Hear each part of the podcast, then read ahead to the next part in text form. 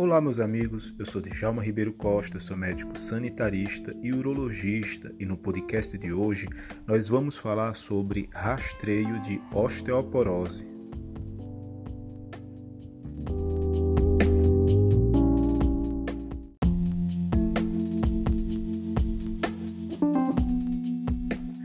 Mas o que é osteoporose?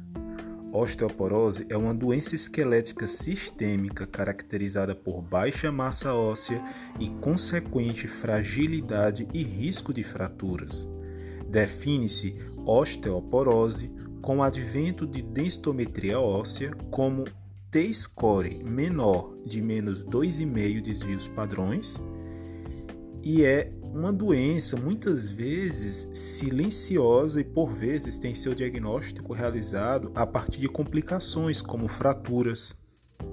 Em virtude disto, é uma moléstia que congrega elevada morbidade e custos de saúde.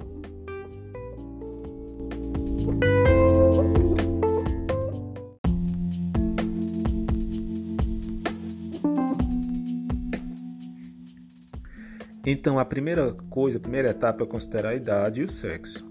Maior de 50 anos, homem ou mulher. Se for um indivíduo de 51 a 65 anos, deve-se considerar a presença de fatores de risco. Por quê?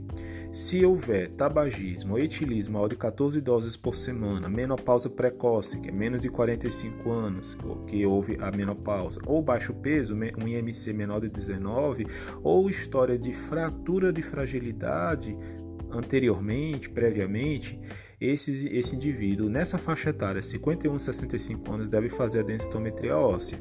Se, forem, se for maior de 65 anos, é mulher acima de 65 anos, deve-se realizar a densitometria óssea, independente de haver fatores de risco.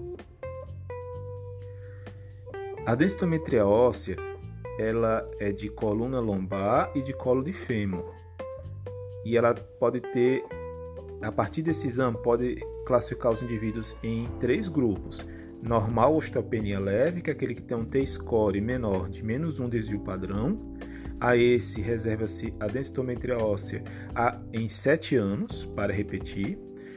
O segundo grupo de osteopenia moderada, que é um T-score entre menos 1,5 e 1,99 desvio padrão deve-se repetir a densitometria óssea a cada 5 anos.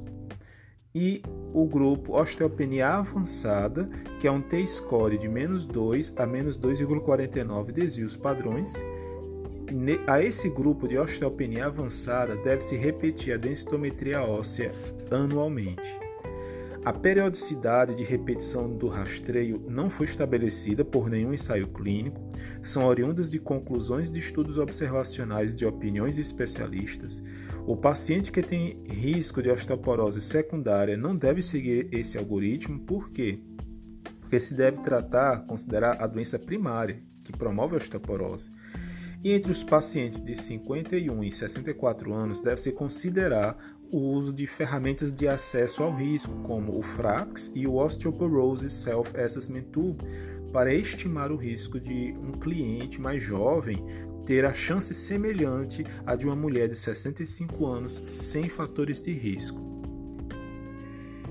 Uma informação muito importante que não pode ficar sem informar é sobre é, a indicação da, do rastreio de osteoporose pela idade.